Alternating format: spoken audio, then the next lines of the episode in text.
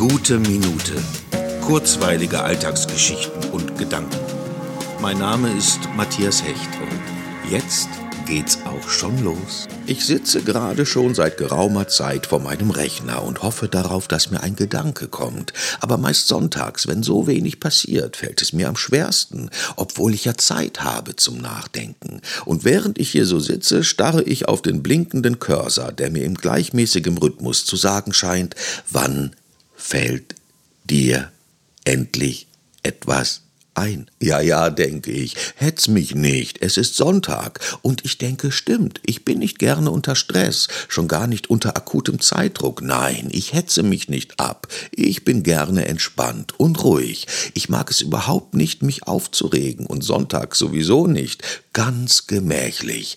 Genau, das ist ein sehr schönes Wort, gemächlich. Darin steckt nicht nur das Ankommen, sondern eindeutig auch der ruhige Weg. Und so begab er sich gemächlich vom Schreibtisch aus auf den Weg in die Küche, um sich in aller Ruhe einen Cappuccino zu machen.